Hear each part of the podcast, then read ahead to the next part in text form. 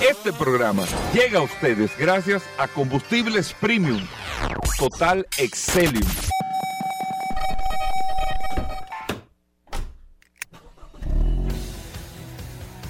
Bienvenidos al programa número uno de movilidad en la República Dominicana. Vehículos en la radio. Bien amigos y bienvenidos a Vehículos en la Radio. Hoy es lunes, arrancamos esta semana con tantas noticias y tantas informaciones de este sector de vehículos. Mi nombre es Hugo Vera, es un placer estar compartiendo con ustedes hasta la 1 de la tarde, siempre después del sol de la mañana, compartiendo todas las noticias, todas las informaciones de este maravilloso mundo de los vehículos, todo lo que tiene que ver con la movilidad en este espacio Vehículos en la Radio. Les repito, estamos en Sol. Usted puede descargar la aplicación de Sol en su App Store o Google Play. Sol FM descarga la aplicación y ahí está compartiendo con nosotros. También, amigos oyentes, a través del WhatsApp, usted tiene el contacto directo, el 829-630-1990, 829-630-1990, es el WhatsApp de Vehículos en la Radio que está en manos de Paul, que más adelante estará con nosotros ya, y usted a través del WhatsApp podrá tener también esa interacción directa ahora en vivo, nos escribe, nos manda noticias, informaciones, todo lo que tiene que mandarnos lo puede hacer ahí a través del WhatsApp 829-630-1990. Muchas cosas en el día de hoy en este espacio. Yo quiero, antes de iniciar el programa, mandar un saludo especial a todos nuestros amigos del periódico El Nacional, que estuve el sábado por allá en la mañana y hay toda una legión de periodistas ahí que escuchan vehículos en la radio fuertemente. Entonces les mando un saludo a todos ellos para que no se me quede ninguno fuera y les agradezco mucho que estén siempre en sintonía con este espacio y que le den seguimiento a todas las informaciones que nosotros hablamos, como esta información con la que nosotros vamos a arrancar el programa del día de hoy. Y es para que ustedes vean y pongan atención a los dealers de vehículos en República Dominicana, a los concesionarios de vehículos en República Dominicana. Nosotros siempre, eh, eh, no es que estamos de espalda, pero siempre creemos no, eso es allá, eso es lo otro. Las cosas van llegando y las transformaciones se van dando. Y lo que se va dando en el mundo, por ejemplo, nosotros no nos inventamos los carros aquí, sin embargo utilizamos los carros. El, sector de vehículos no nos lo inventamos en República Dominicana, pero República Dominicana, como todos los países del mundo, se montó dentro del sector. Y miren la industria que es. Los cambios no llegan de la noche a la mañana, es verdad, pero son las tendencias que te van marcando. ¿Qué pasa? Y ahí yo tengo que referirme de nuevo al tema y al modelo eh, de Elon Musk de Tesla, que con mucha resistencia hace 10 años, hoy, hoy, todo el mundo le está dando la razón a su modelo de negocio. ¿Qué está haciendo Mercedes-Benz? ¿Qué está haciendo BMW? ¿Qué empezó a hacer Mercedes-Benz hace un tiempo? ¿Y qué va a empezar a hacer BMW ahora? ¿Qué va a empezar? A hacer de manera directa su comercialización y ventas. No le está haciendo sentido los fabricantes tener representantes en los países. Esa cadena, ellos se han dado cuenta con el tema que hay ahora mismo de buscar mayor rentabilidad, que le cuesta mucho más que hacerlo directo. Probablemente esos son modelos que en mercados pequeños como el nuestro no lleguen. Pero es una tendencia que se está dando. Mercedes-Benz acaba de inaugurar una tienda en Atlanta de Mercedes-Benz como si fuera un Starbucks, como si fuera una tienda, como que usted va a una plaza aquí, a cualquier plaza aquí, usted tiene una tienda o de ropa o de lo que sea. Mercedes-Benz acaba de abrir una tienda. En Europa eso es un modelo que se utiliza muchísimo, en Estados Unidos no. Por eso llama la atención que en Atlanta establezcan este primer, esta primera Mercedes-Benz Store o esta tienda de Mercedes-Benz. Pero ¿de qué se trata? Ellos van a tener en la tienda un modelo o dos modelos, a lo mucho. En esta tienda de Atlanta, dos modelos.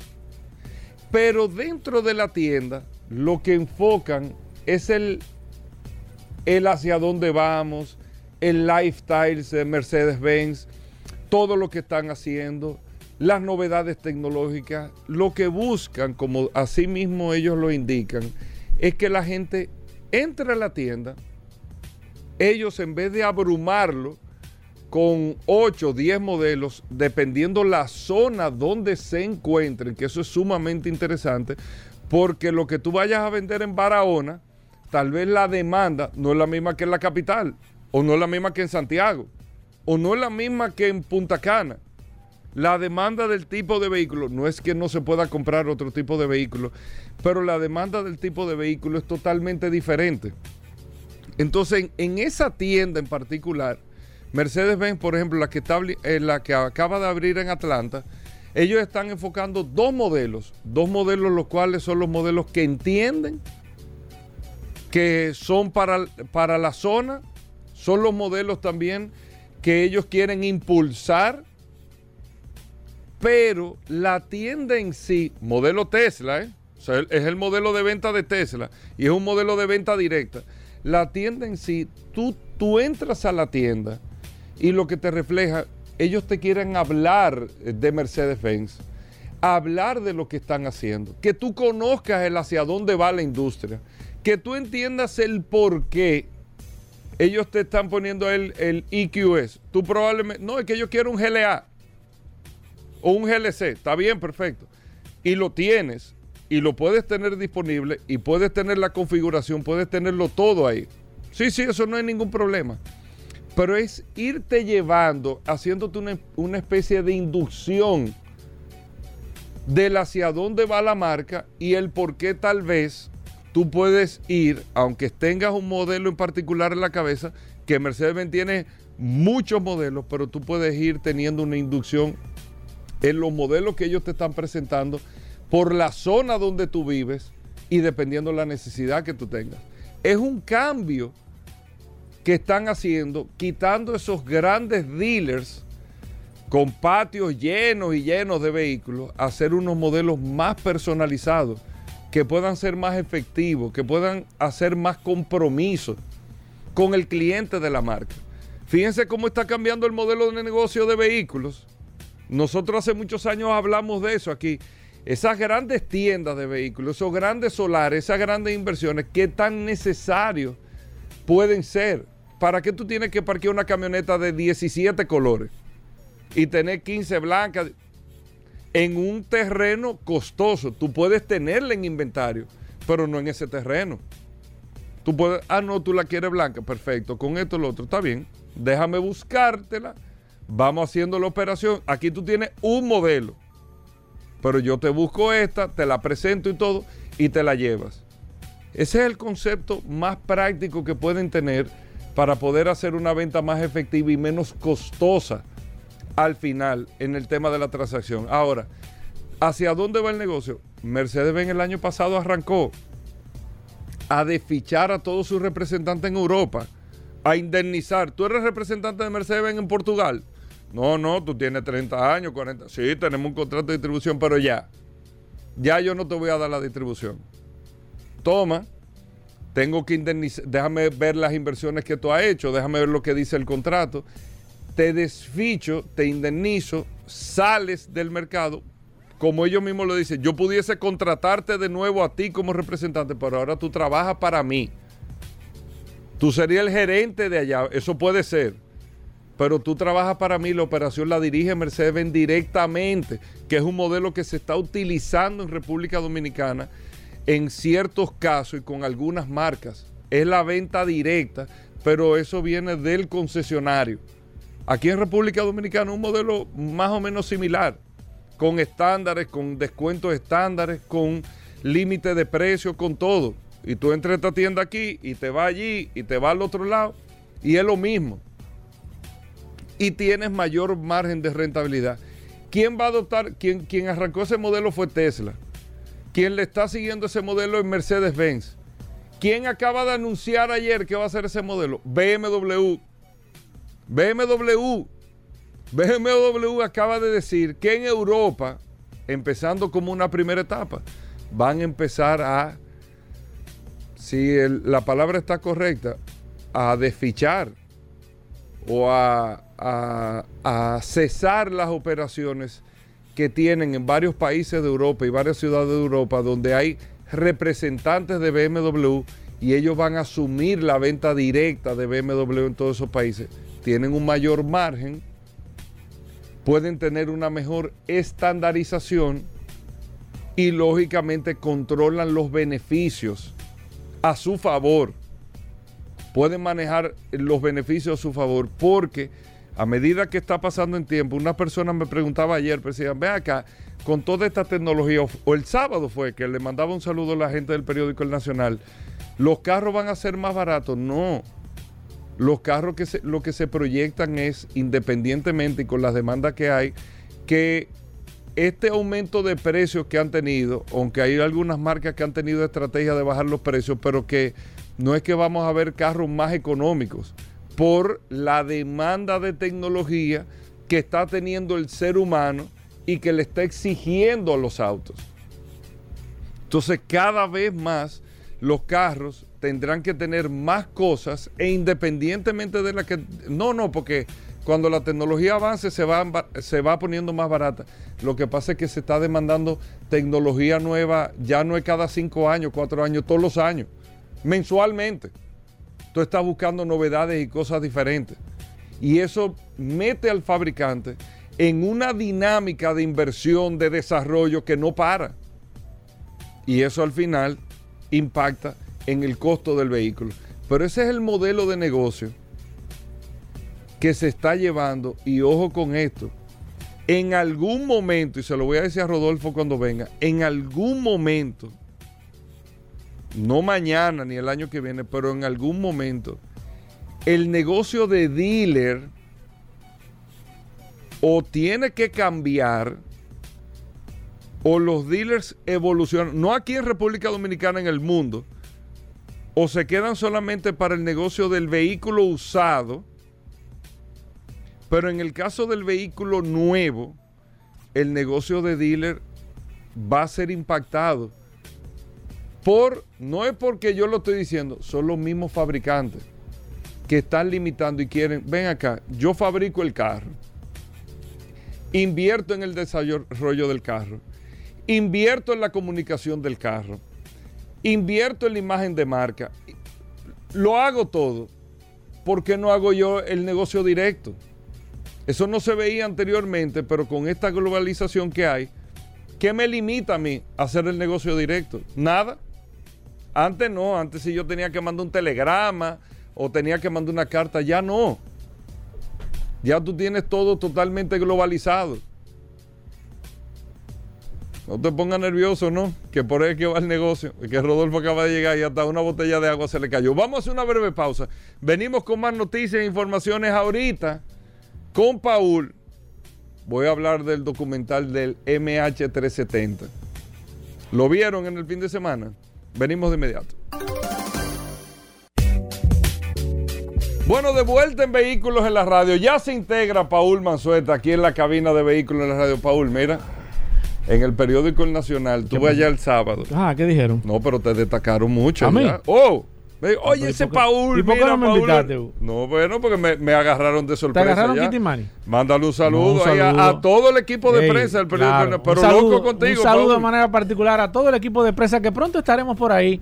En la próxima visita contigo, Paul. Estaremos haciendo una, un programa especial. oye, Paul, que yo cuánto, que esto, que lo otro. excelente. Y gracias a todos los que están también conectados a través del WhatsApp de este programa Vehículos en la Radio, el 829 630-1990, una herramienta que se ha convertido en un acompañante fiel, un amigo fiel durante los fines de semana. O sea, de muchas eh, eh, personas que eh, entran. El WhatsApp como un perrito. La gente me dice, no, que estoy discutiendo aquí con un amigo, principalmente los sábados en la noche. La gente entra se en discute? Porque no hay que No, lo que pasa es que siempre entran en controversia de cuál fue. Y nosotros.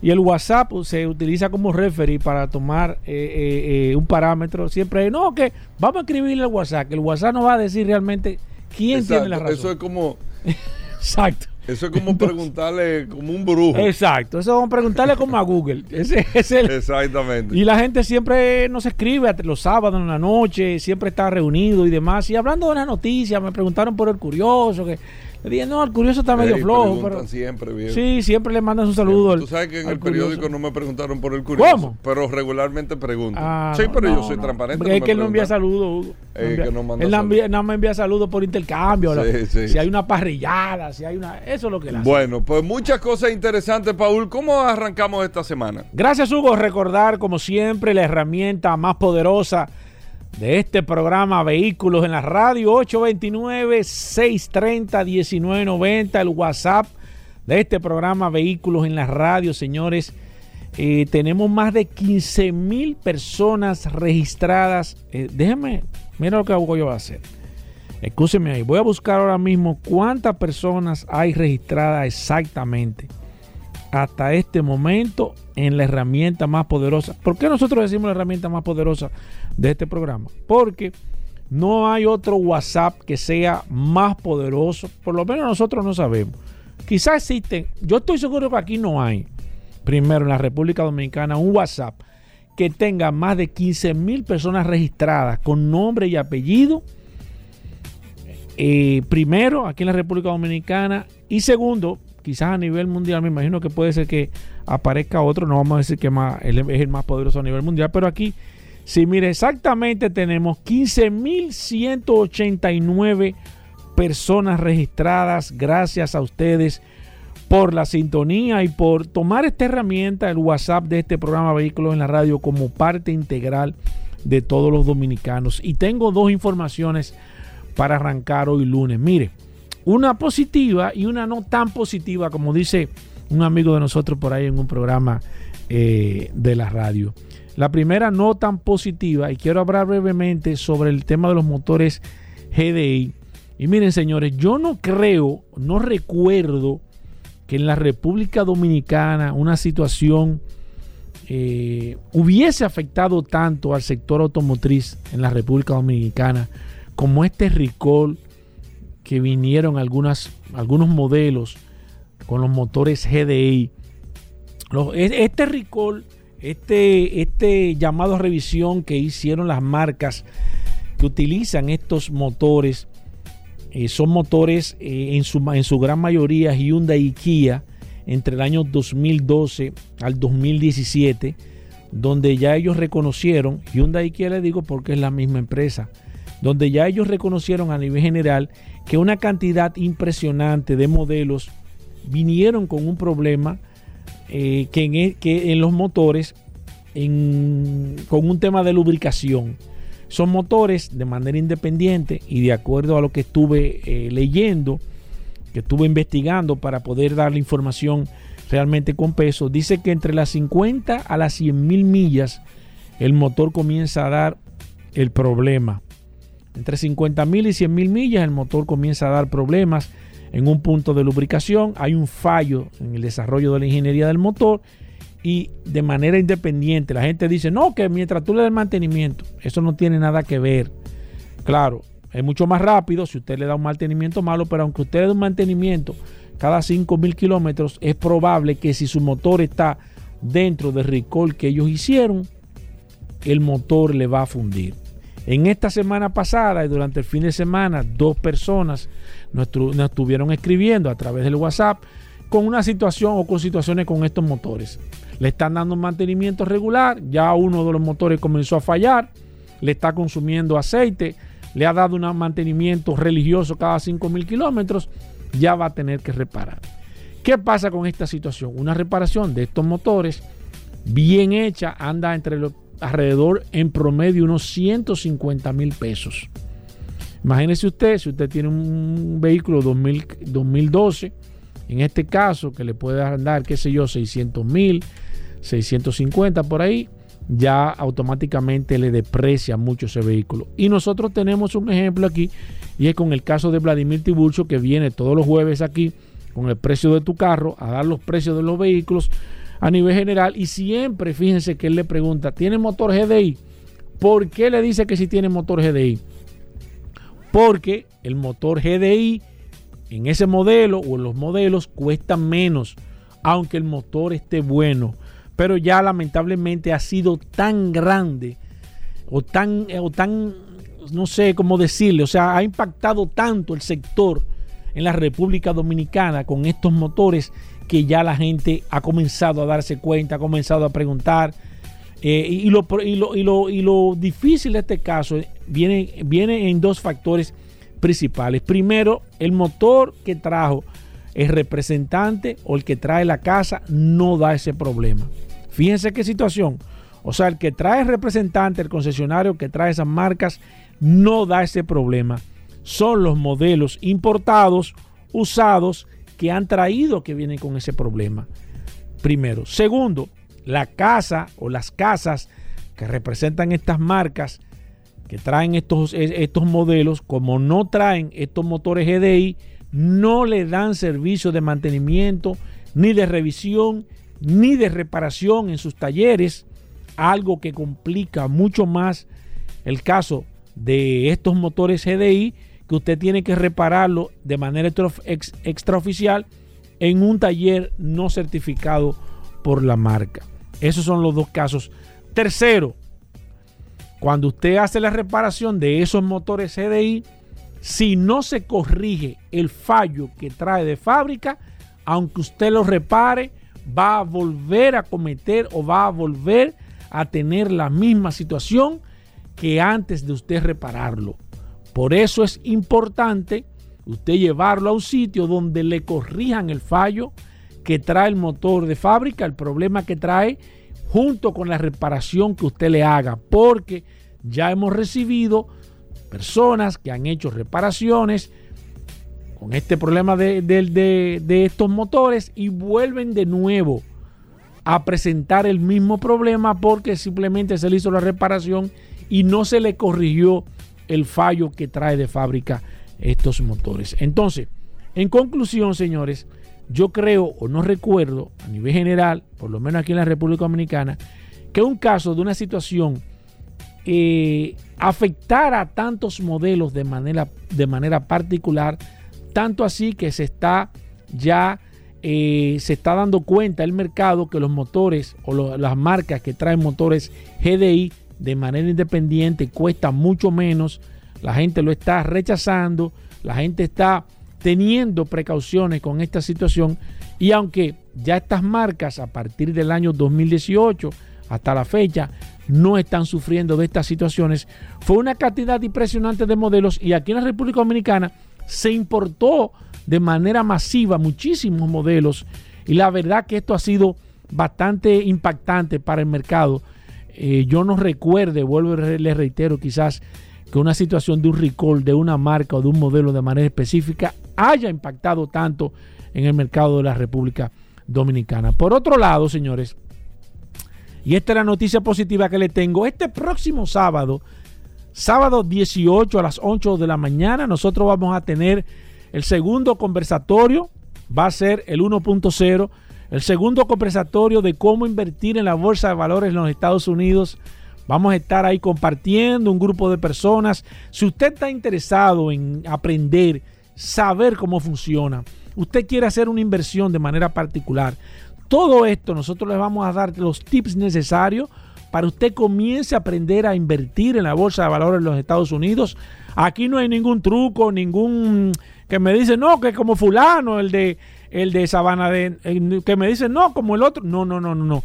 Aquí es todo de manera clara, precisa y concisa, porque aquí usted maneja, usted aprende a ver cuáles son esas empresas, cómo está el mercado. Ahora mismo que hay una situación con los bancos, le enseñamos a ver cómo usted puede aprender a invertir a largo plazo, a corto plazo, cómo usted abrir una cuenta desde aquí, no importa que usted no tenga visa.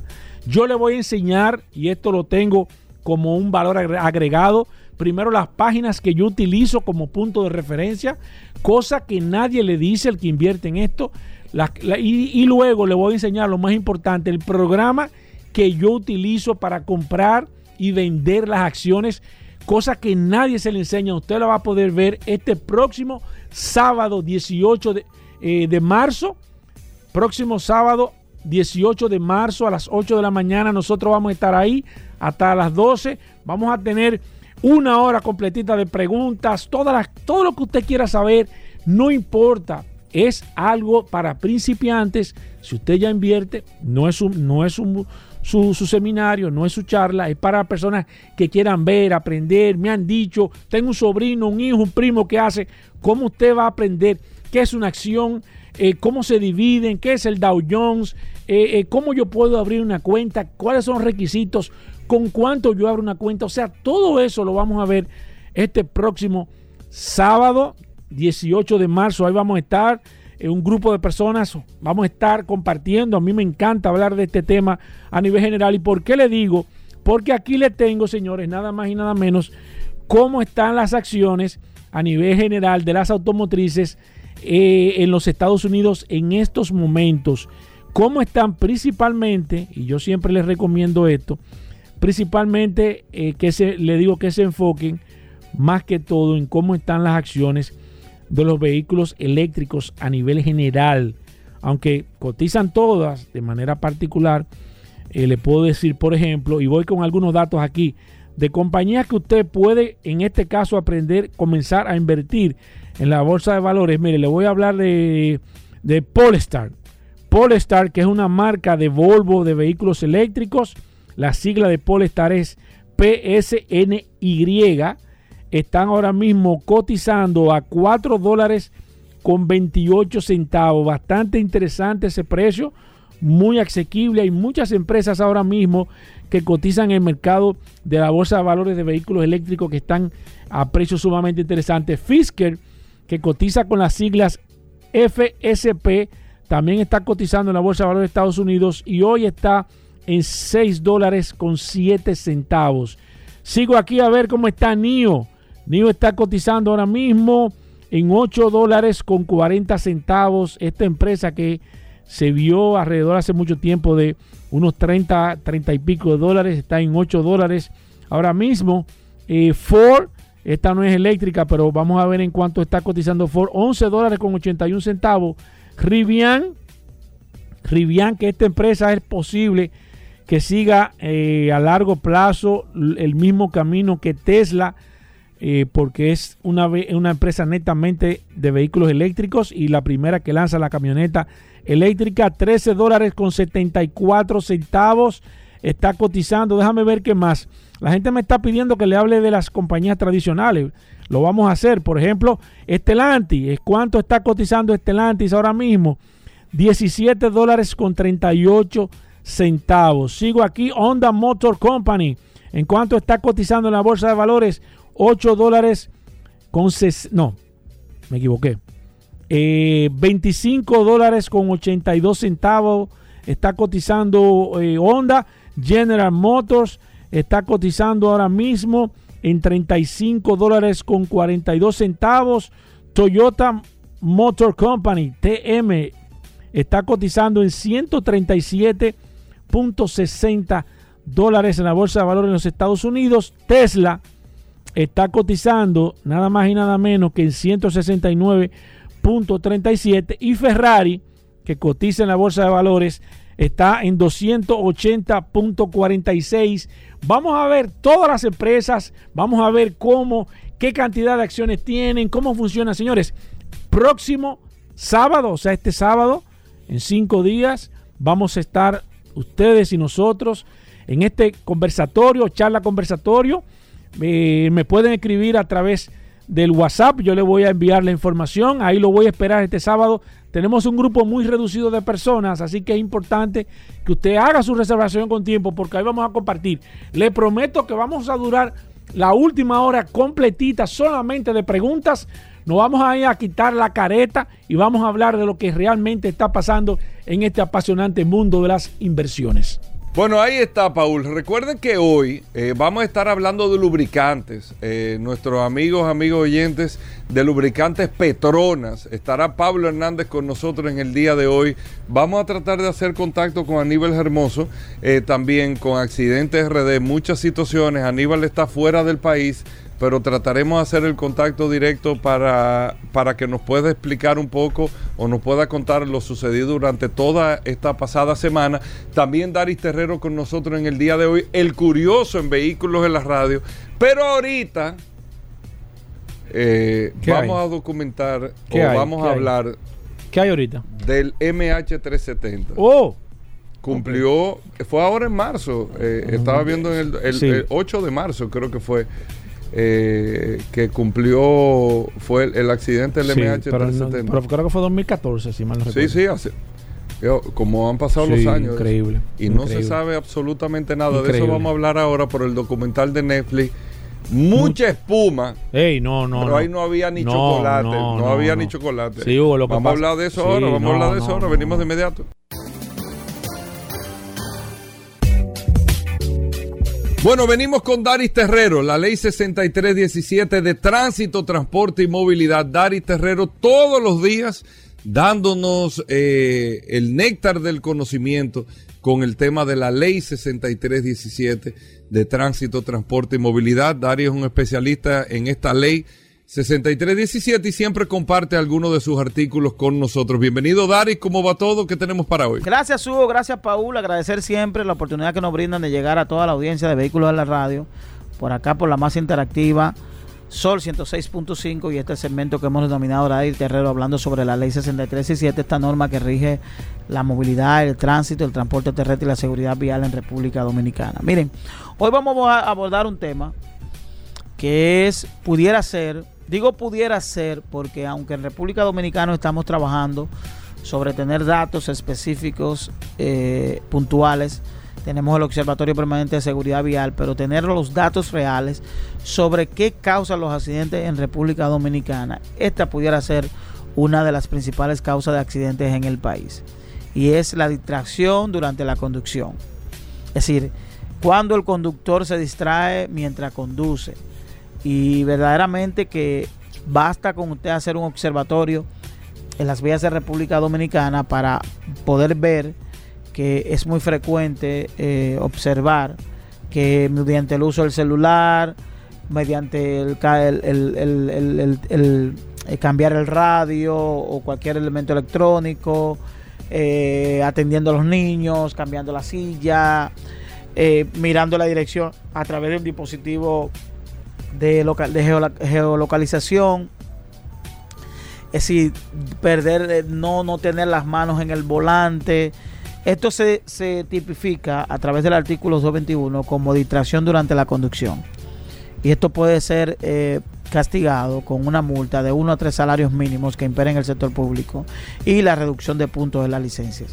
Cuando yo hablo de este elemento, es un elemento muy frecuente en República Dominicana y lamentable que solo sea a través de multas, porque yo entiendo que debe ser un poquito eh, más drástico, porque por la gran incidencia que este punto tiene. Son muchos los accidentes que ocurren en República Dominicana por este, eh, este comportamiento. Y basta un segundo, dos segundos, tres segundos para que pueda cambiar todo eh, el espectro de, de visualización o pueda cambiar toda la dinámica de, de la vía con que usted mire el teléfono o con que usted se distraiga durante conduce.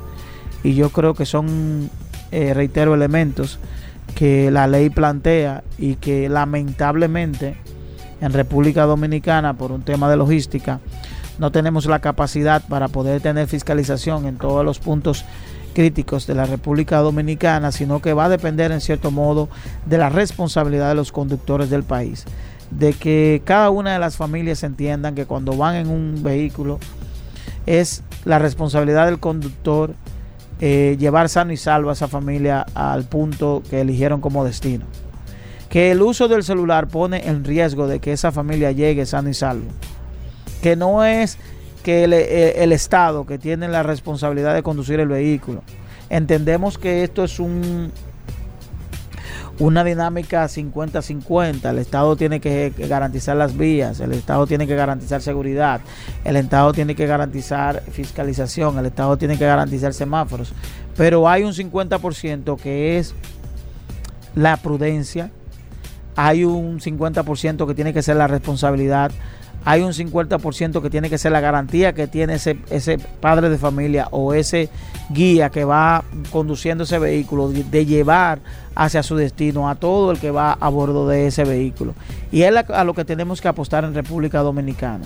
Uno de los elementos que nosotros abordamos desde aquí es que los accidentes que, que ocurren en República Dominicana, en su gran mayoría, no ocurren por accidentes, ocurren por imprudencias. Y pareciera como una burla, no lo es. Lo que ocurre es que un accidente ocurre cuando a pesar de tomar todas las previsiones, ese hecho ocurre. En República Dominicana no tomamos las previsiones y hacemos todo para tener un accidente. Si nosotros tomamos, hacemos todo lo humanamente posible para que nosotros tengamos un accidente. Y digo que pocas cosas ocurren en República Dominicana para la forma inadecuada como conducimos. Por tanto, reiterar, la distracción durante se conduce es mortal, sobre todo tomando carreteras y autopistas, que puede ser la determinación entre la vida y la muerte. Nos vemos en la próxima. Bueno, ahí está Daris Terrero, arroba Daris Terrero 1 en todas las redes sociales. Usted puede seguir a Daris Terrero para preguntas e informaciones sobre la ley 6317. Hacemos una breve pausa, no se nos muevan. Bien, mis amigos, y vamos con los cinco minutos del WhatsApp 829-630-1990, a ver quiénes están conectados. La gente siempre me pide los saludos a través del WhatsApp. Quiero mandar de manera inmediata un saludo especial a mi amigo Ramón Rubio, que la semana pasada tuve la oportunidad de conocerlo. A Ramón Rubio, eh, que me dijo, yo soy oyente. Mira, miren la casualidad de la vida, señores. Hicimos contacto con otra situación y al final salió de que él era oyente de este programa Vehículos en la Radio y que él estaba inscrito a través del WhatsApp, el 829-630-1990. Un saludo para ti, hermano, y un placer para mí conocerte y tenerte a ti como oyente de este programa. Comienzo de manera inmediata. Tengo a Castillo, eh, tengo a mi amigo Presinal, también está Kircio, Alfredo Mendoza también conectado, David Polanco, Alipio que no se queda, Virgilio Paulino, Ernesto Sabiñón, mi amigo Claudio, también está José Luis Medina, eh, Randy Rosso, eh, mi amigo Mark P. También está Víctor Francisco, Robinson, escúcheme que todo, Robinson Fernández, Sixto López, Apolinar Rosario, eh, Robert Herrera, oye, entonces me fue de las manos. Tengo a Enoé, Enoch Mercedes, también conectados, al igual que Rafael Morillo, Julio Marte, eh, mi amigo Abreu Valerio, también está David Polanco, Merky Roa, Miriam Castillo, Wilfredo Arias, Carlos Rosario, Jairo García, está Juan Beliar, Radamés Aracena. Señores, esto se me fue de las manos el WhatsApp. Qué rápido va esto. 829-630-1990. Por eso es la herramienta más poderosa. Junior Silverio, Ernesto eh, Estepan, Ezequiel Enríquez, Alexis Merán, eh, Kennedy Matías, mi amigo Braulio. También está Marcos Martínez, Denzi Herrera, Julio César Martínez. También Marino Gutiérrez. Está José Franco también, Apolinar Rosario, conectado siempre a esta herramienta. Juan Francisco que me está escribiendo. Se acaba de agregar el 1799. Envíame tu nombre, por favor. Está José Reynoso, Luis Lorenzo. También está Luis José eh, Trejo. José Ricardo Reyes también. Manuel Aquino, Leandro Jefferson. Eh, si usted escuchó su nombre, no me escriba de nuevo, por favor, para darle chance a otra persona, porque lo voy a saludar dos veces, pero se va a quedar a alguien sin que le envíe el saludo. Entonces vamos a hacerlo así. Eh, mire, ya tengo personas que me están repitiendo. Gilberto Domínguez, eh, óyeme. Henry Moreno, Francisco Fernández, Petro Fajardo, eh, Cornelius, está Alex Cruz, One Castro, siempre está conectado, al igual que el licenciado Eddie Eddie, déjame ver, se me fue aquí el nombre, que esto va muy rápido. Eh, déjame ver, óyeme, 829-630-1990, que no me da tiempo. Jan Cruz, Guillermo López, Miguel Antonio Díaz, Carlos Méndez, mira cómo que va, Pablo. Tú no me, mira, mira la velocidad, es que no me da chance a leer uno. O sea, o sea, también está Daniel Beato, Miguel Hernando, Francisco Vizcaíno, Juan Hernández, Cristian Hernández también, eh, Miguel Antonio Díaz, eh, Liz Pimentel, Jonathan Báez, Radamés Díaz, Onésimo Cornelio, Jonathan Báez, 829-630-1990. Mi amiga Susana también, que siempre está conectada, al igual que César Ferreira. Mi amigo Ernesto, también está Reimundo, que nos envían saludos 829-630-1990. Es la herramienta más poderosa de este programa Vehículos en la Radio. Miren, algunas personas me están haciendo algunas preguntas sobre temas políticos. Nosotros siempre lo hemos comentado, todo el mundo sabe la posición que Hugo está. Nosotros tratamos de, de, servirles a todo el mundo de manera eh, incondicional. Si usted me hace una pregunta de política, puede ser que yo no se la contente de manera directa, porque tenga que preguntarle a Hugo, o quizás, porque es un tema quizás que usted quiere entrar en profundidad, en un tema de pedirme una explicación de por qué la inspección técnica vehicular va a costar, e, va a costar X o, Y precio. No es un tema que lo vamos a discutir y ya la semana pasada Hugo aquí en dos ocasiones habló sobre la inspección técnica vehicular. Entiendo que mucha gente está interesada y que la única forma de poderle llegar de manera inmediata. Yo sí me encargo de preguntarle a Hugo, le contesto, al igual que la escuela de choferes que me han estado escribiendo también sobre una situación, ya también le pregunté, le contesté también, al igual que otra persona que me estuvo hablando sobre el tema de los limpiavidrios. Eh, estamos, o sea, que todas las preguntas se, las, se las hacemos y estamos en la mejor disposición cuando son temas políticos de nosotros contestarlo porque no podemos escapar de esto, pero sí tratamos de que las preguntas sean en su mayoría, que podamos entrar en profundidad con el tema de los vehículos y demás. Así que ustedes tienen esta herramienta 829 630 1990 Gracias a todos por la confianza. Gracias por la sintonía a este programa. El próximo 4 de agosto de este año 2023 va a cumplir 20 años de manera interrumpida hablando de vehículos. Así que gracias a todos por la sintonía. Queda una hora completita todavía de este programa Vehículos en la Radio. Vamos con noticias, vamos a hablar de lubricantes, vamos a hablar de accidentes con Aníbal y al final Viene el postrecito con el curioso, así que no se muevan de ahí. Bueno, de vuelta en Vehículos en la Radio. Gracias a todos por la sintonía. Hoy lunes, amigos oyentes, gracias a los amigos del WhatsApp, el 829-630-1990. 829-630-1990, el WhatsApp del programa. Para todos los que nos mandan saludos, que están con nosotros ahí, que se llevaron de Paul, al igual que yo, para ver el documental de Netflix, eh, del MH370. No, de eso vamos a hablar ahora. Muy fuerte. Yo, me fajé a ver el documental. Muy fuerte. Que es bien corto, son tres horas. No puedo decir son tampoco. Tres capítulos. Son tres, capítulos, sí. Donde, Paul, tú puedes recordar y ver el drama que puede, o sea, la tragedia de esta situación, pues no podemos decir que es un accidente. No hay, no hay, no hay accidente.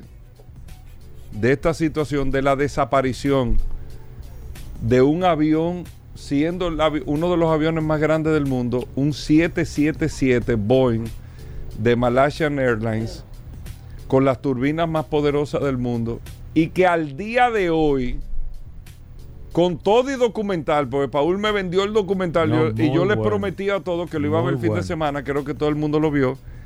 Muy bueno.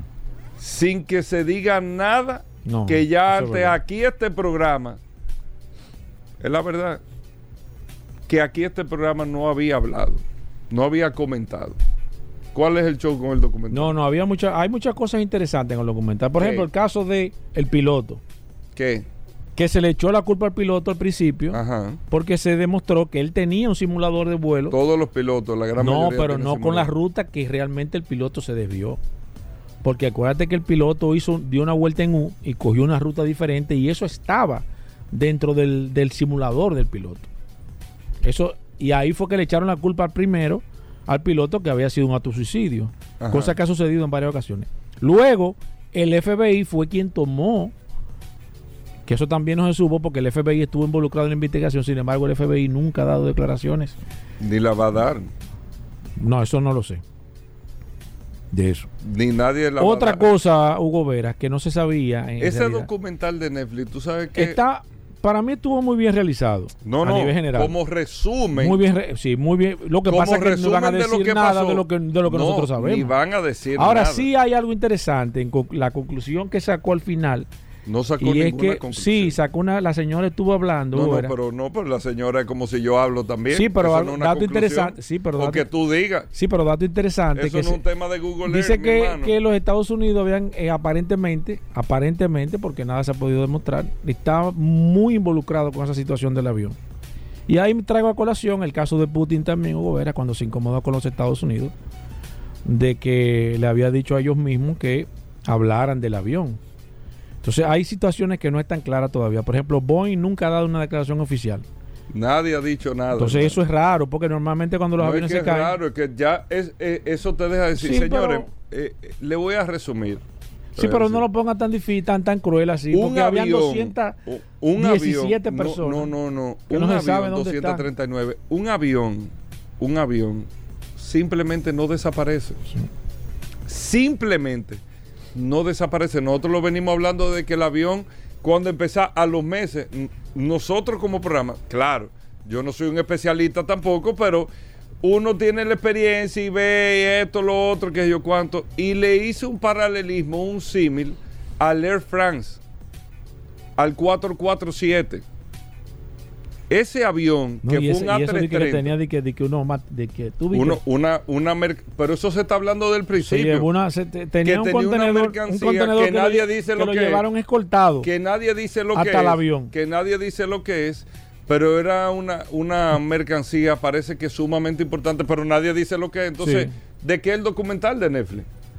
Nadie dice lo que es, o sea, al final tú no sacas una conclusión de nada, de absolutamente nada. No, no, no. Ni es- los chinos dicen Claro, nada, no, nadie no, no. dice nada. No, pero no- ellos no pueden decir nada tampoco. No, porque no, realmente porque no se sabe nada. No ha llegado a ninguna conclusión. No se sabe nada. Entonces, oigan bien, amigo oyente, para tumbarle la teoría del documental, suicidio del piloto. Que el avión, el piloto hizo un. ¿Para qué el, el piloto tiene que volar siete horas después, seis horas después, para que el avión se, lo tira ahí mismo en el agua?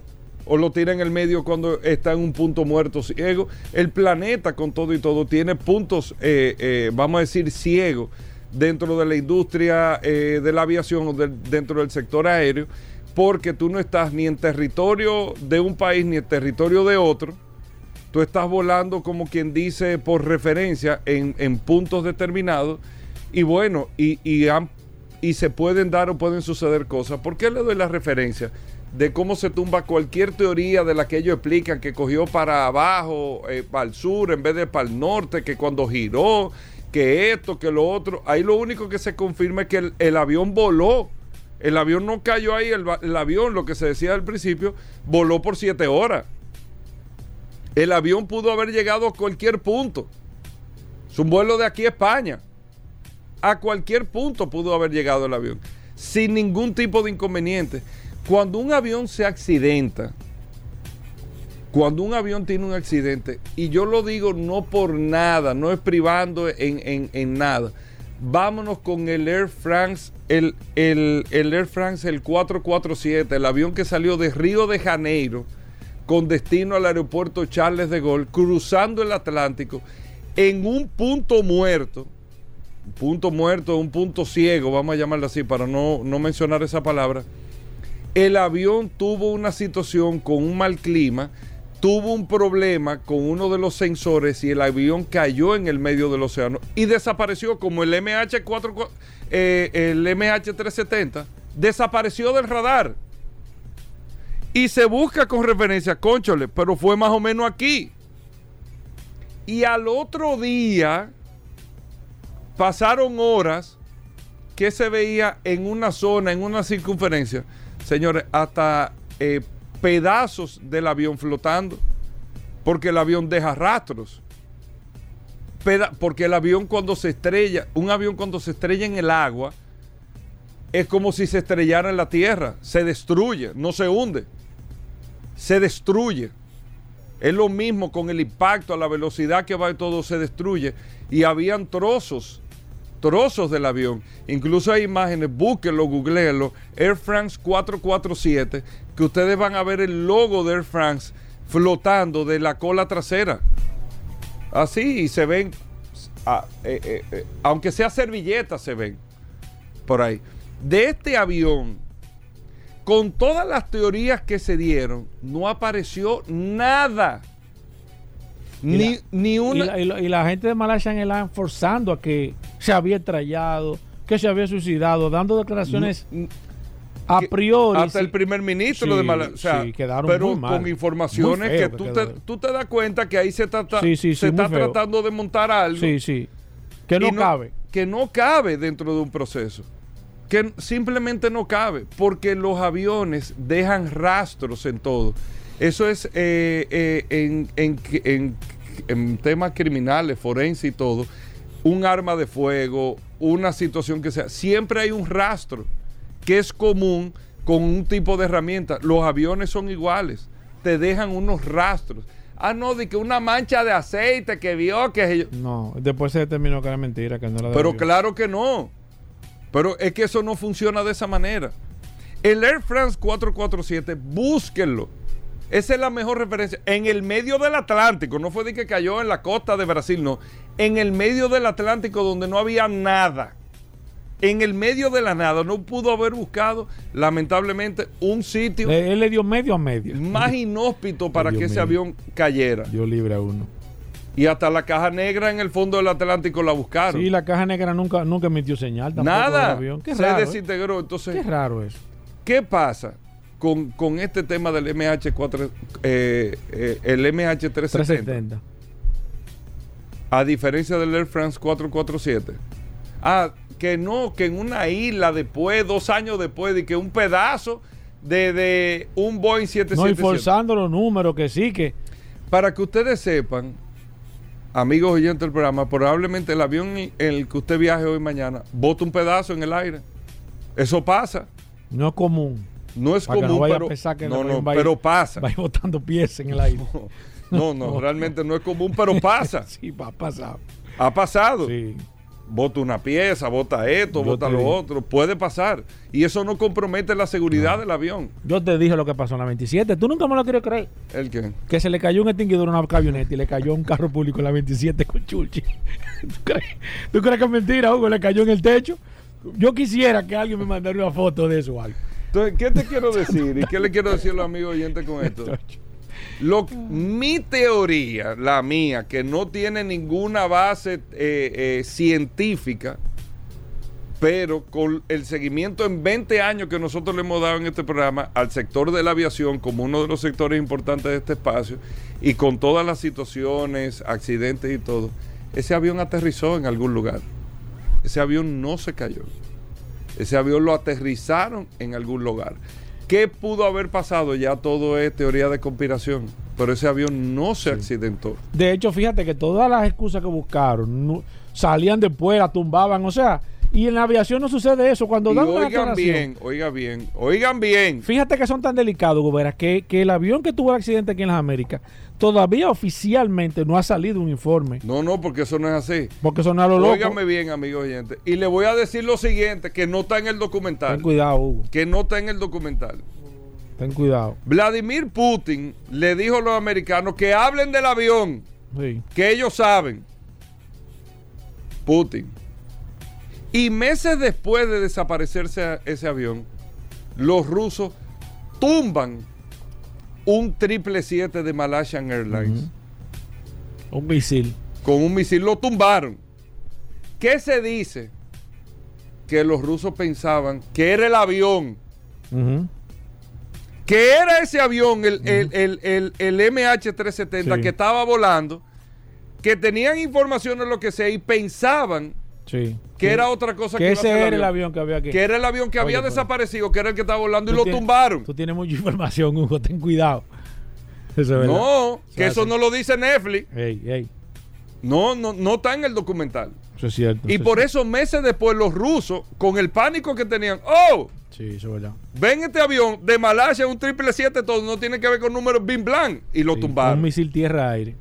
Y lo tumbaron. Ujú. Perdieron dos aviones en menos de, de cuatro meses la gente de... Porque pensaron Sí. que era ese avión Es cierto. el que estaba volando. Esto está cada vez... Yo creo que tú debes dejar eso ahí. Porque eso se está complicando cada día más. Miren el documental, pero no van a sacar No, no, ninguna nada. Mejor escuchen el programa. Venimos de inmediato. Ya estamos de vuelta. Vehículos en la radio. Bueno, Aníbal Hermoso, hoy es lunes, nuestros amigos de Accidentes RD que reportan y nos traen eh, todos los lunes un resumen de las situaciones, los accidentes ocurridos durante toda una semana, de lunes a lunes. Aquí lo tenemos con Aníbal Hermoso. Recuerden, Accidentes RD, usted es, una página de, de, Instagram, es una plataforma eh, de una red social que te va socializando cada una de las situaciones que ocurren de accidentes en la República Dominicana. Y se darán cuenta ahí de cómo ocurren los accidentes y qué causa. Usted nada más ve los videos y se da cuenta qué causan los accidentes de tránsito. Al final está en manos de nosotros, pero bueno, Aníbal, eh, bienvenido al programa, el resumen de accidentes RD. Gracias Hugo, gracias Paul. Mira, como siempre la semana interesante, muchas cosas en el tránsito, vehículos pesados, vehículos livianos, motores. Pero yo voy a sacar tres temas en específico que obviamente fueron los que marcaron más la, atención eh, durante la semana pasada. Y quiero iniciar por, con un video viral en redes sociales donde un, ciudadano discute con un agente de la DGC porque le coloca una multa luego que este se fue en, la luz amarilla del semáforo. Entonces, eh, parece, parece mentira, pero es un tema bien complejo porque nosotros... Pero se comprobó que fue en amarillo.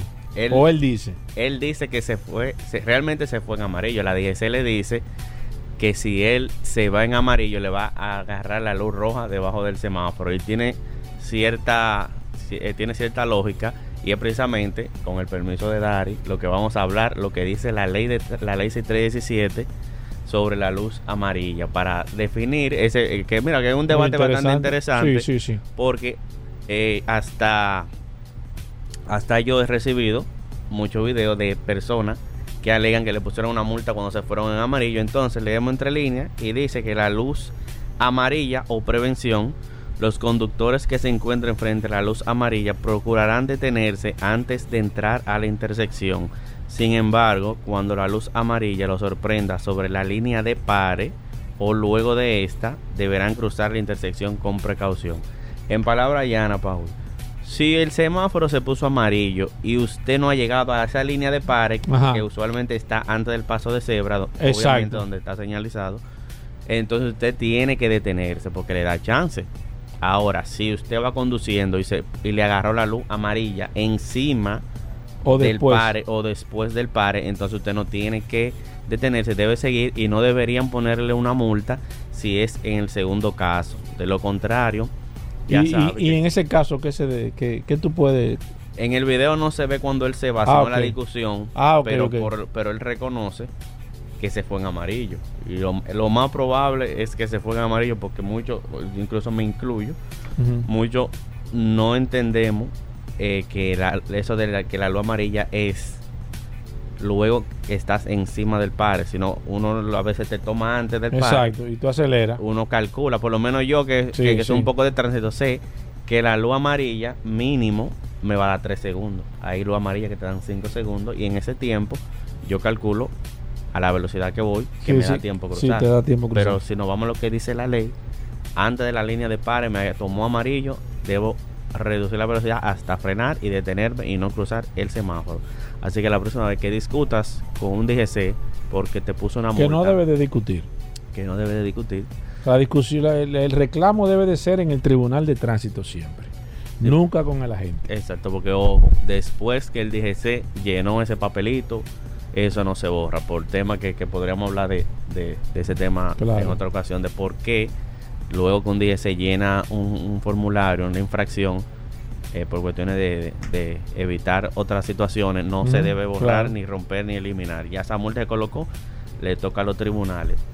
Otro tema súper interesante que, cada vez que hablo de vehículos pesados me acuerdo que, que parte de tu historia. Sí. Tú conducías vehículos pesados. Mira, una patana se estrelló ahí en, en las Américas, próximo a la San Vicente de Paul, impactó con un muro y el dato curioso es que supuestamente el conductor se durmió.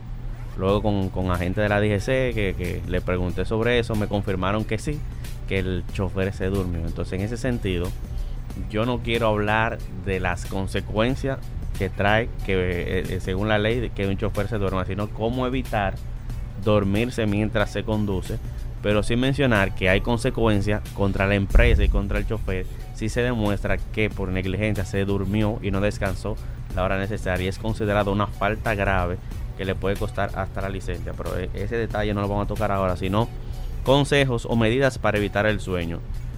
Evitar la cena abundante. En buen dominicano, Paul, no te des unas harturas Exacto. porque eso Sí. trae Eh, sueño. Exacto. Realizar ejercicio es bueno, pero realizar ejercicio antes de dormir te va a cansar más, te va a dar más sueño. Entonces, si vas a hacer ejercicio, que no sea antes de dormir.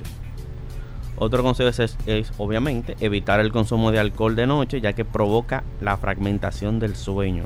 La fragmentación del sueño son como que te da toquecitos de sueño de vez en cuando, no, no de una vez. Sí. Te va dando como señales. Ajá, señales de sueño. Saber que la hora más peligrosa para conducir es entre las 3 y 5 de la mañana y las 2 y las 4 de la tarde. Evitar trayectos largos, especialmente si se realiza de noche. En caso de ser necesario interrumpir la conducción, esto es una norma general, que es que yo descanso o cada 200 kilómetros o cada media hora. Voy conduciendo. Mucha gente no, no considera eso. Sí, lo sí. de la media hora se le encuentra poco. Pero lo que saben de esto, Claro, claro. que descanse media hora. Cada media hora. Bueno, perdón, que cada dos horas Descanse o 200 media hora. kilómetros descanse de 20 a 30 Ah, minutos ok, corridos. ahora sí te Que copié. cada dos horas de conducción Sí. o Sí, 200 está- eso está kilómetros descanse de 20 a 30 minutos para ahí un cafecito. Sí, sí, sí, sí, Claro. disipar la mente. Claro, Sí, es cierto, a ver los cierto, cierto. vehículos que cruzan y de esa manera va a Cierto. contribuir a que se reduzca la, la- la posibilidad de un accidente y para culminar eh, en la calle Los Palmes con Uña de Cáceres, también viral en redes sociales el lamentable caso donde una jovencita recibe una pedrada de un supuesto limpia parabrisas porque ella no quiso que le limpiaran el cristal. Oye, qué situación, ¿eh? Es una noticia que no es nueva. De hecho, recuerdo que la alcaldía había retirado est- esta persona de los semáforos. Eh, no nos ponemos que cada quien se busque su peso, pero si una persona no quiere que le limpien el cristal, Exacto. entendemos que debe ser, eh, esta persona debe obedecer al conductor, que también molesta. Paul. Sí, sí, sí, sí, yo a es veces ando complicado. Con, con la mano en el, en el limpio parabrisas porque sé que van a venir y el cristal está limpio Sí. y no quiero que me lo limpien. Y- Sí. Y, si no tengo dinero, con más fe, no quiero que me lo limpie porque después que lo limpie, que Ya no tengo- compromiso. ajá, ya tengo Sí. el compromiso Sí, sí, sí, sí, de que hizo su trabajo. Ya ellos se sienten con derecho de cobrarte. Así que la próxima vez que veas un limpio parabrisas, adelántate y acciona el limpio parabrisas, que es una señal para ellos y ellos le entienden de No, que y no que dice interesa. que no, limpia parabrisas, ahí está diciendo Está que no. diciendo que no. Alguna vez, Paul, yo le di al mismo tiempo que él me tiró la esponja y la esponja Sal- le salió para salió pa Júpiter. Si la cortada de ojo mataran, Sí. Paul, yo no estuviera aquí. No digo yo. Pero me chanceó. Para finalizar, vehículo incendiado. Solo uno, Paul, en la ¿Cómo? Sí, solo un vehículo incendiado. Oh, pero bien. Ah, pero está bien. Así que ya saben, eh, esta noche para lo que... ¿Hay video? Tenemos el mismo video de, de las luz amarillas, pero en video Ey, pero bien. explicamos ahí eh, lo de la luz amarilla, de cuándo eh, detenerse, cuándo no, gráficamente con, con un vehículo. Está bien eh, eso. para que sepan lo que es la línea ¿A qué hora es el video esta noche? A las 8 de la noche, el lunes pasado anunciamos un video que no salió a las 8, salió al otro día, pero la persona encargada de eso fue cancelada.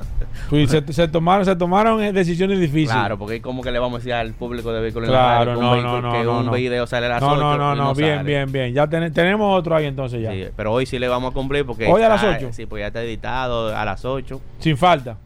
Sin falta. ¿A través de dónde yo puedo ponerme en contacto contigo, Aníbal? Pueden hacerlo a través de las redes sociales, Facebook, Instagram, Twitter, a través de Accidentes Rayita Bajo RD, Accidentes Rayita Bajo RD, y nuestra cuenta alterna con contenido creado accidentes.rd. Bueno, ahí está Aníbal Hermoso. Te seguimos a través de Accidentes RD. Accidentes RD. Hacemos una breve pausa. No se muevan.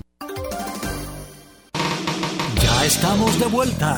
Vehículos en la radio. Comunícate 809-540-1065. 1-833-610-1065 desde los Estados Unidos. Sol 106.5, la más interactiva. Bueno, señores, Pablo Hernández con nosotros. Gracias a Lubricantes Petronas. El Pablo Hernández está por aquí hablando de lubricantes. eh, el hombre conocido como Pablo Aceite. Cualquier pregunta En materia de lubricantes, usted nos llama al 809-540-1065, 540-1065 y también nos puede ir escribiendo al WhatsApp 829-630-1990. Pablo es un especialista en materia de lubricantes. Cualquier orientación eh, en temas de lubricantes, aquí está gracias a Lubricantes Petronas. Primero, Pablo, bienvenido. ¿Cómo va todo por Lubricantes Petronas? ¿Cómo va todo dentro del grupo Magna? Eh, adelante, Pablo. Gracias Hugo, gracias Paul y gracias a los que nos escuchan lunes tras lunes aquí en Vehículos en la Radio a través de Sol 106.5.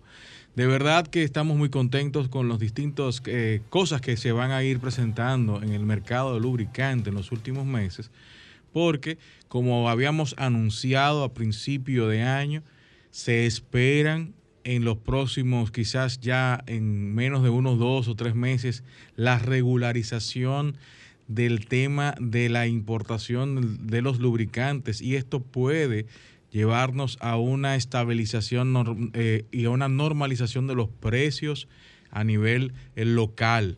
Es decir, que vamos a tener nuevamente precios más competitivos, vamos a tener los productos requeridos por el, el mercado, porque ciertamente en estos últimos años se presentaron grandes escasez, escasez de productos por las, las, el problema de importación, como también por la materia prima.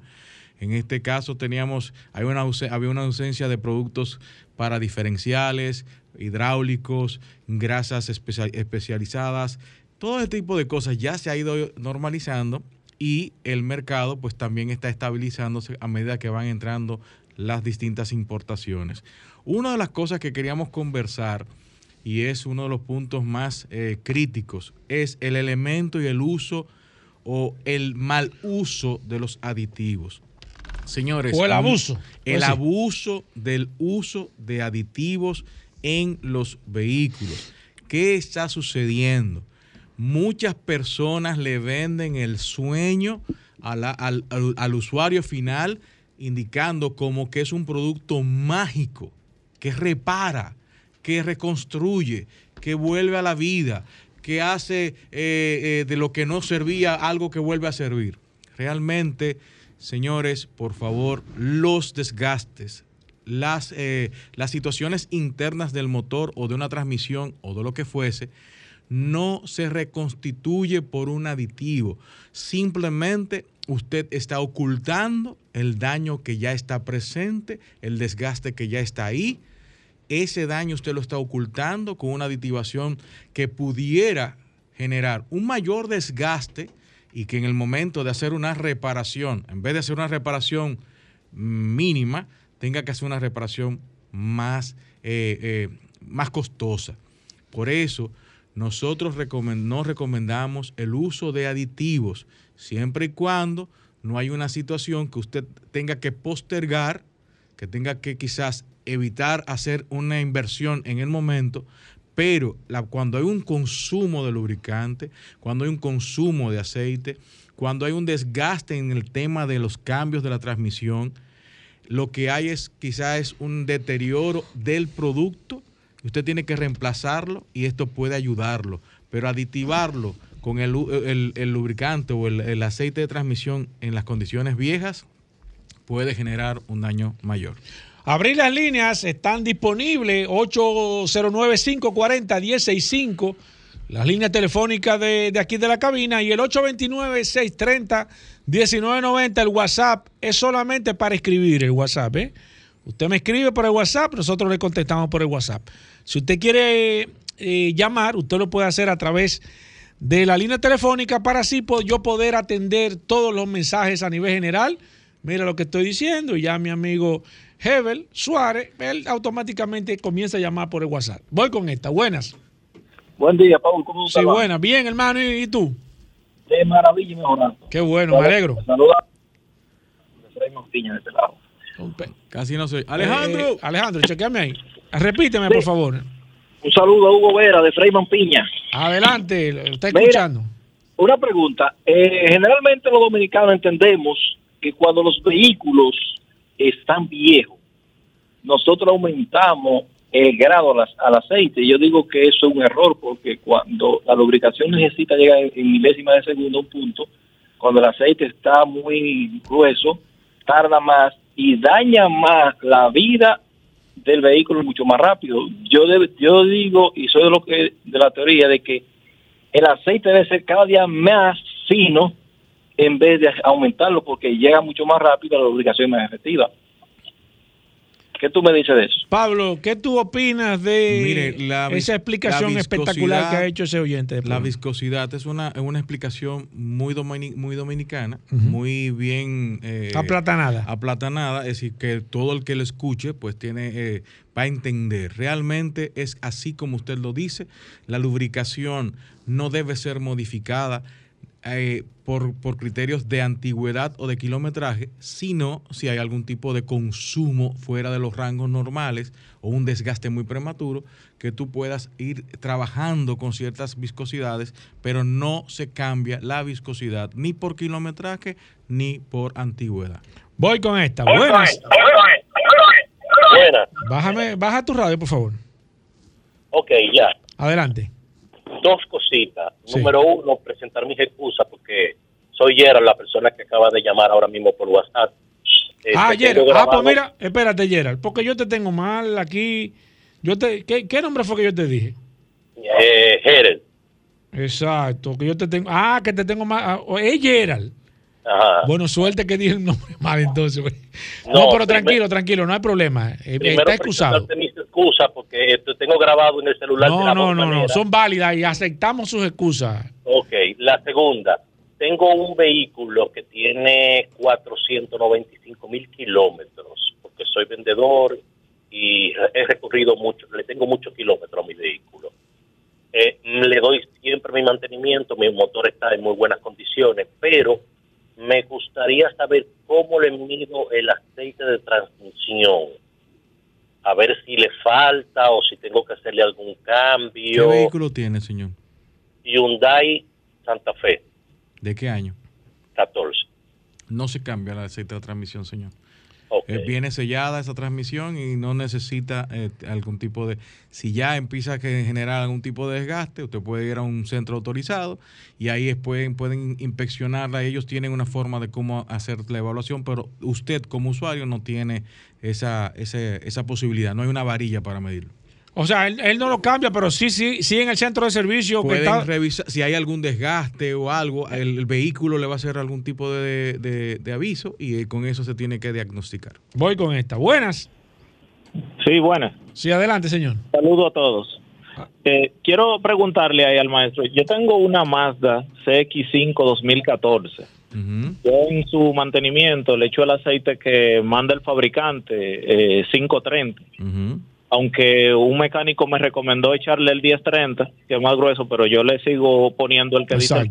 Y no volviste donde el mecánico, me imagino. No, ahora bien, exacto. me he dado cuenta realmente en los últimos mantenimientos que he tenido que irle completando un poquito. O sea, entre cambio y cambio de aceite, él casi se me lleva un cuarto más porque como que lo va gastando. ¿Qué puede, qué puede ser ahí? La- Gracias por su- Habría que identificar varias cosas. La primera es eh, que si está usando- usa- utilizando 5W30 semisintético o 100% sintético. Recuérdense que el, el 100%... Eso puede ser motivo de que consuma. Pudiera ser porque el, que alcanza altas temperaturas y pusiera- pudiera estar creando un tipo de consumo eh, o desgaste o se consume el aceite por la alta temperatura, no resiste.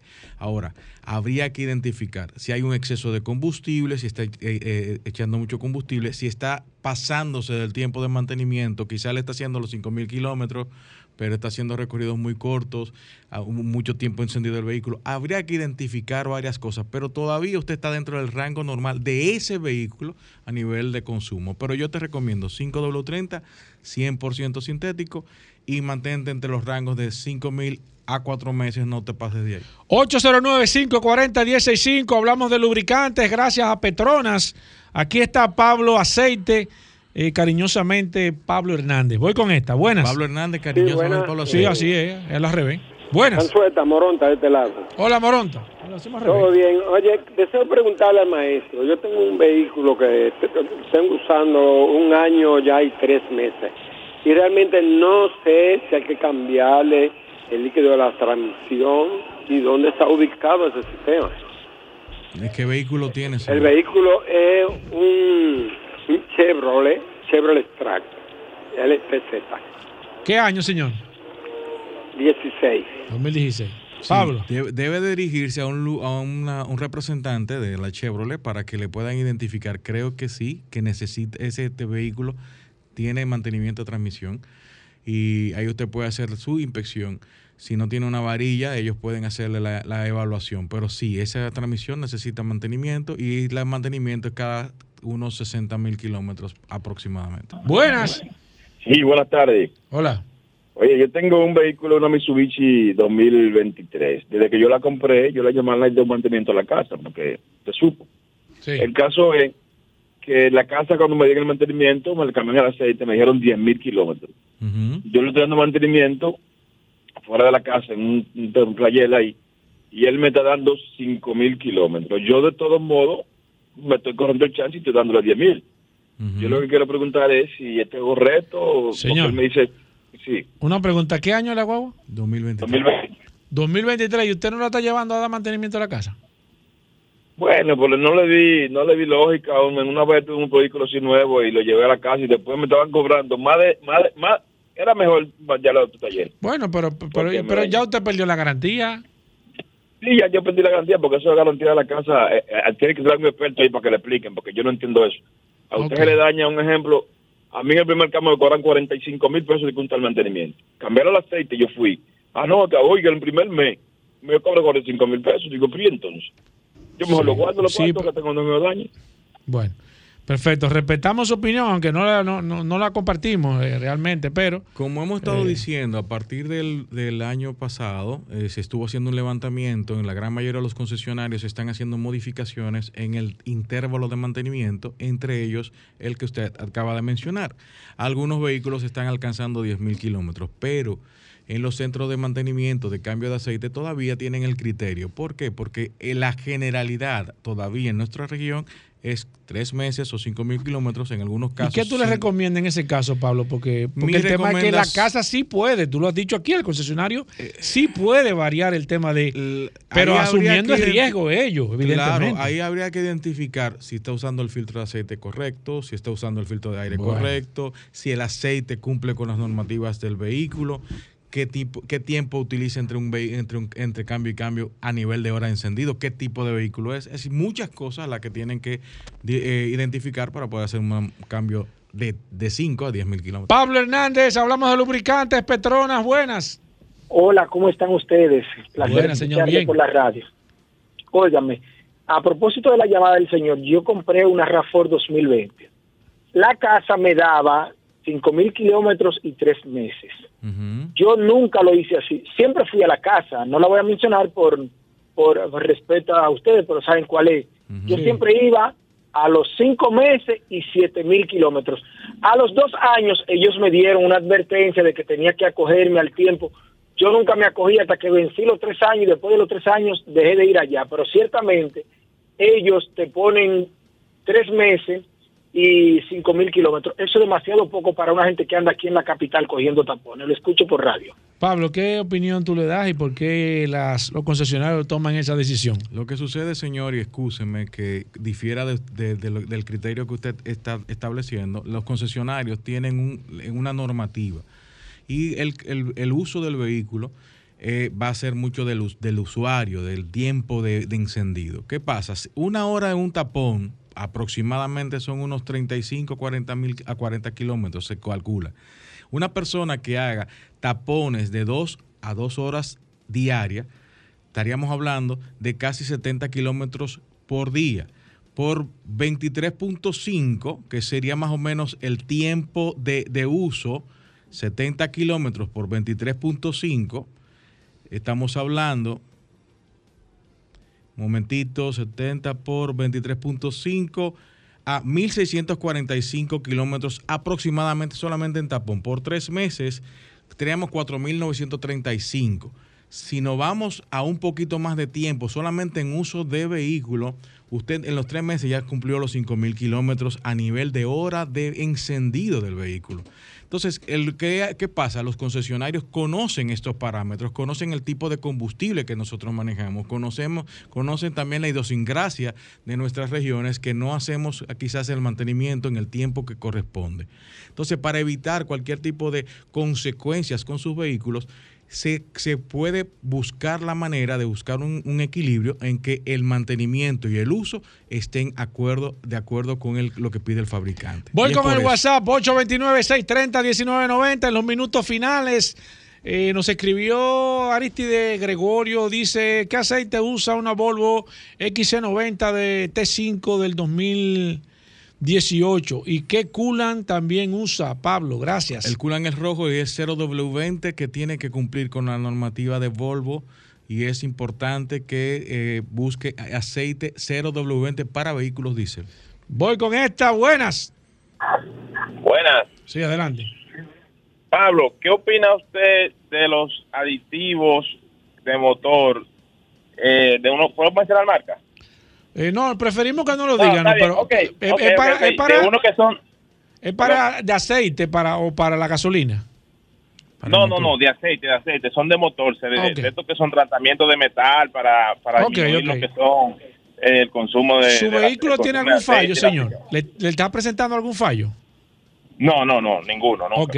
Pablo le va a contestar. Pablo, esos lubri- No, esos no aditivos estamos de adicionales. acuerdo con ningún tipo de aditivación eh, con- adicional a la aditivación que traen los lubricantes para los motores. Ahora, si el vehículo suyo eh, tiene un consumo de aceite por un desgaste y usted no puede repararlo y no puede eh, no, no quiere cambiar la viscosidad porque al cambiar la viscosidad empieza a generar otro tipo de problema, una aditivación pudiera ocultar el problema. Pero el ocultar el problema no quiere decir que el problema no existe. El problema está presente. ¿Qué hace este aditivo? Este aditivo? Ah, o puede un aumento de, de viscosidad, una mayor resistencia, una película en la parte de la, de la camisa del motor, muchas cosas, pero a la larga puede ser más costoso. Voy con esta. Buenas. Hola, buenas tardes. Saludos, buenas.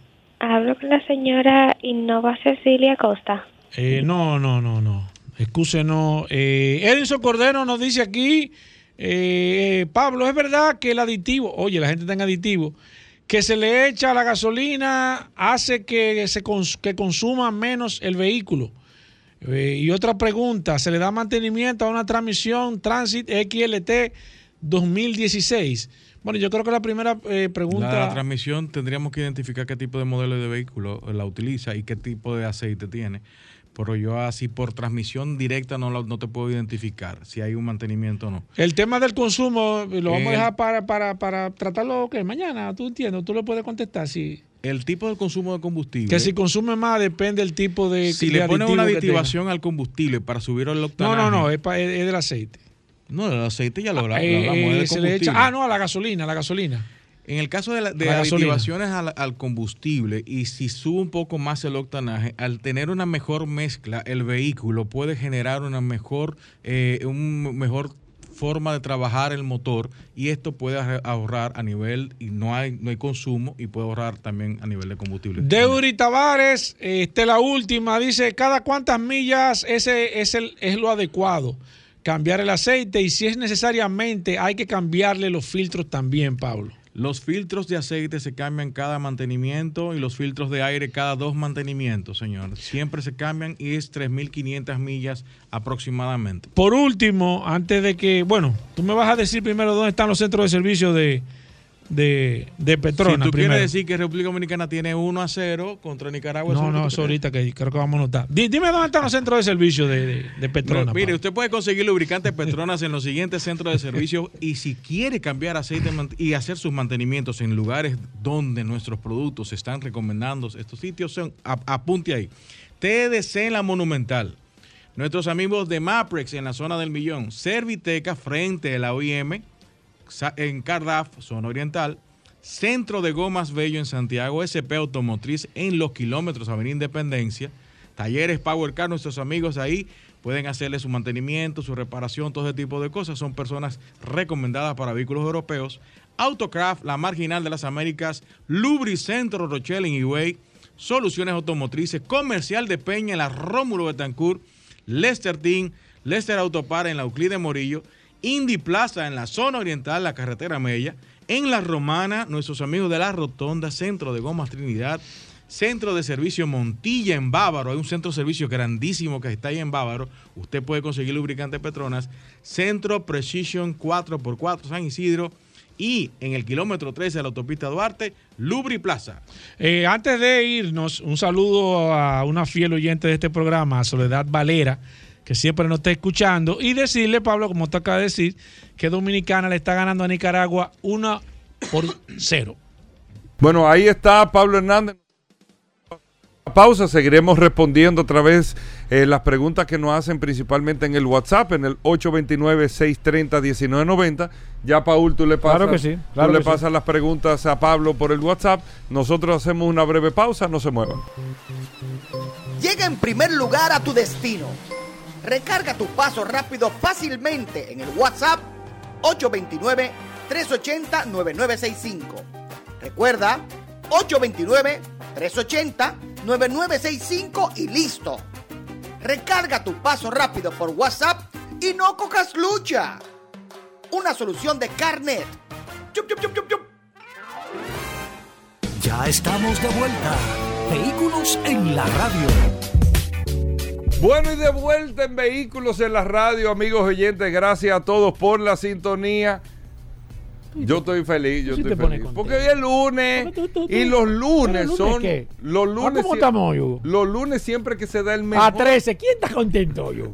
Porque hoy no hay un chel en la calle. Siempre se da el No, mejor no. contenido de vehículos en Ay, la radio. Sí porque el curioso tiene, después Ay, de Hugo. más de 48 horas de investigación De en el fin de semana, sí de investigación, esto, para poder traer aquí el segmento de esto. solo curiosidades en vehículos en la radio. Claro, siempre gracias a Magna Oriental, Magna Gasco, autos clasificados, un viernes sí, el otro no se sabe, Ey, se hace ¿cómo solo así? oportunidades en vehículos ¿Qué en es la esto? radio. Sí, pues ya yo no lo voy a anunciar. ¿Cómo así? Si Rodolfo el viernes viene con una No, oportunidad. siempre hay. eh, en Magna siempre hay oportunidades. Siempre hay oportunidades. Cierto. Ahí está. Ay, ay. Pero tú sabes lo que yo estoy diciendo. Curioso, bienvenido al programa. ¿Cómo Saludando como semana? siempre, Rodolfo, feliz pero lunes. espérate, ¿cómo arranca la semana, Oh, viejo? ¿Qué- Feliz qué hay de lunes, que viene del, la- del latín 10 lunae, primer día de la luna. Ay, Dios mío. ¿Eh? Ay, Dios Aquí mío. nadie sabía eso. Ay, Dios mío. Aquí nadie sabía Repite eso, eso. repite eso, repite eso. 10 lunae, primer día de la luna. Eso no se ¿Tú dice. sabías que el dios de la luna era interpretado por el Mira, dios ni Manis? Bismar ha dicho eso. Duro. Ni, Manis, Manis, de la etimología griega. ni Bismar ha dicho eso en el programa. Hugo. Bismarck no. Yo, yo soy el suplente de Walter. ey, te. Recordarle Ey. a todos que Magna tiene su casa en la zona oriental, en la avenida San Vicente de Paul, esquina Doctor Octavio Mejía Ricard, con nuestros teléfonos 809-591-1555, nuestro WhatsApp 809-224-2002. Ya tenemos una amplia exhibición de la marca Hyundai, BMW Mini para que usted pueda ir, hacer su test drive, conocer su vehículo con asesores debidamente certificados por Hyundai Motor Company BMW Internacional que le harán vivir una experiencia inolvidable al momento de usted adquirir uno de nuestros vehículos. Tenemos para entrega inmediata varios modelos de Hyundai, la Hyundai Tucson i, que es el modelo entry de la Tucson, que viene muy completa, señores. Bolsa de aire delantera, laterales y de cortina, motor 2.0 de gasolina, 4 cilindros, cristales y retrovisores eléctricos, aire de aros de aleación de aluminio, tiene también sistema ABS de freno, electronic stability control, vehículo sumamente completo Muy completo. por solo 32.995 Con un dólares preciazo. para entrega inmediata y con la mejor garantía del mercado. 5 años de garantía o 100 mil kilómetros bumper to bumper. Y lo más, lo más bonito es, es con el respaldo de Magna Motors, una compañía establecida del año 1976 aquí en República Dominicana. Si no puede cruzar para la zona oriental, pues tenemos a Magna Gasco en la avenida Independencia, frente al Centro de Ginecología y Obstetricia, donde invitamos a todos nuestros clientes de zona oriental a que pasen por el taller de Magna Gasco, que es sumamente acogedor, con una sala de espera para que sus niños se sienten a jugar, a pintar con los crayones que tenemos allá, a lo que usted recibe su vehículo. También tenemos una tienda de repuestos y un showroom climatizado de la marca Hyundai. Llámenos al 809-224-2002, 809-224-2002 o escríbanos por las redes y ahí nosotros vamos a darle la mejor asesoría y lo redireccionamos a la sucursal que más le convenga.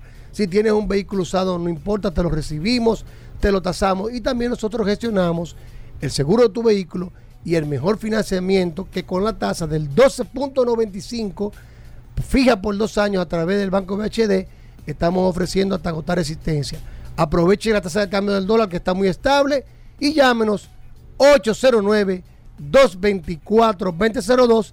Síganos en las redes, arroba mano oriental, arroba autos clasificados RD. Bueno, ahí está, Hugo. amigo oyente. 809 224-2002. Hugo. Hyundai, BMW y Mini. Hugo. Hay autos clasificados. 809-224-2002. Hugo, mándalo pa' su casa. Amigos oyentes. Por el amor de Dios. Todo el mundo Mándalo lo ha estado casa, esperando. Todo el mundo lo ha estado esperando. Adelante, curioso. Tú sabes, Hugo Vera, que estaba ayer conversando con unos amigos. Ay, mi madre, sí. Una Ayer domingo, medida. ayer domingo. Sí, porque Ay, yo Dios hablo mío. todos los días. Ay, Dios mío. Eh, sobre, con un amigo sobre una medida que tomó un país ahora con, con una sanción y una multa. Ten cuidado. Ey, El curso ten siempre cuidado, empieza, empieza a hablar la historia. Es bueno remontarle a todos los redes cuidado.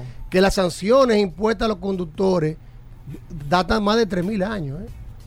Se ha contactado hace más de 3.000 años en el ¿cómo 3.000 antiguo, años? en el ¿A antiguo? Egipto. ¿A los conductores? En el A antiguo los Egipto. León. En el antiguo, porque hay que ver de que es conductor. En el antiguo Egipto. De un mamú. ¿Cómo tú le dices entonces? Ay, Al chofer de un carruaje Ay, ay, que se emborrachó, con una estatua y atropelló a una niña. Sí, pero no hace 3.000 años. Tres mil años en el antiguo Egipto. Está ahí el primer pergamino de sanción. Estará Pero, publicado, Hugo, esto pero- que estamos hablando aquí, que me interrumpen y no cree nadie. Ellos no lo creen. En la página. No, pero como 3.000 años. Cuando, cuando- Pero, pero el mundo tiene 2.000 años del nuevo. Do- pero do- No, estamos- después de Cristo, Pero exacto. Estaba hablando antes de Cristo. Antes de Cristo no se contaba nada, Hugo. Pero hay un claro, pergamino güey. Egipto donde da una sanción de un juez a un conductor ebrio que chocó una estatua y una niña ¿Pero en y lo declaró. La, ¿Sabes dónde lo colgó? Lo mandaron a- en un coche. Lo mandó a colgar frente Está a la bien. taberna donde se emborrachó y lo dejó colgado. Está bien, como pero él. no hace 3.000 años. Hace 3.000 años en el antiguo Egipto. Espérate que él tiene Lo va, a, lo va a buscar. Después que el- en- Hugo, inclusive no desinforme a la gente, Hugo. Dale, la- curioso. la Dale, gente se está incomodando porque no me dejan la gente hablar. se incomoda, se molesta. Después, tú después vino el César que publicó la Lex Tex Municipalis, que hablaba de la restricción de tránsito, que en la mañana andaban los vehículos que solo pueden transitar, que llevaban materiales al templo y los sacerdotes y máximas autoridades. Bueno, pero bueno. Me llamó mucho la atención el caso de Let- Letonia. Letonia es un país de Europa que está al lado de Lutania y Estonia, hace frontera con Rusia, que ado- adoptaron una medida ahora en noviembre. ¿Qué sucede? El año pasado, 4 mil conductores fueron sancionados por, esta, por andar en estado de embriaguez y a 3.500 se les suspendió la licencia. Al ver esta prolifer- proliferación de conductores en estado de embriaguez, tomaron una medida en noviembre que fue, da- aparte de ponerte la multa, retirarte la licencia si tu nivel de alcohol era muy alto, te incautan el carro, lo pasan a los servicios de impuestos y son subastados los vehículos. Hizo facto inmediatamente. ¿Qué pasó, Gobera? Que la gente sigue bebiendo y ahora están incautando tantos carros que no le da chance a subastar y se le han llenado los parqueos. En el primer mes incautaron 300, 215 vehículos. ¿Tú sabes cuál fue la idea ahora? ¿Cuál? Los vehículos que se están incautando lo están donando al gobierno de Ucrania para Ah, facilitar los hospitales y para facilitar la guerra porque es un país de la OTAN. Yo creo que aquí Hugo Vera sería una buena medida. Porque limpiamos la Lincoln y el malecón. Ahora hay un tema, oye el tema. Hugo. Que cuando pase la inspección, Hugo. 80% va para el matadero. Hugo, y el ¿cómo 20% lo, Hugo, vamos, ¿y qué es lo vamos a poder donar. Hugo, Hugo, tú eres, tú eres, tú eres el mediador de Ah, este ah, programa. Pero Hugo, este- eh, atención Intran. Ey, Hasta ey, mañana. ey, Hasta ey, mañana. ey, Hasta mañana. ey. Combustibles Premium Total Excelium presentó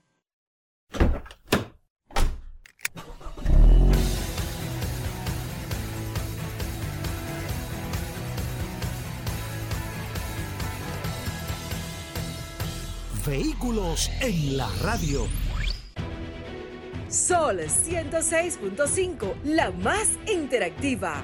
Una emisora RCC Miria.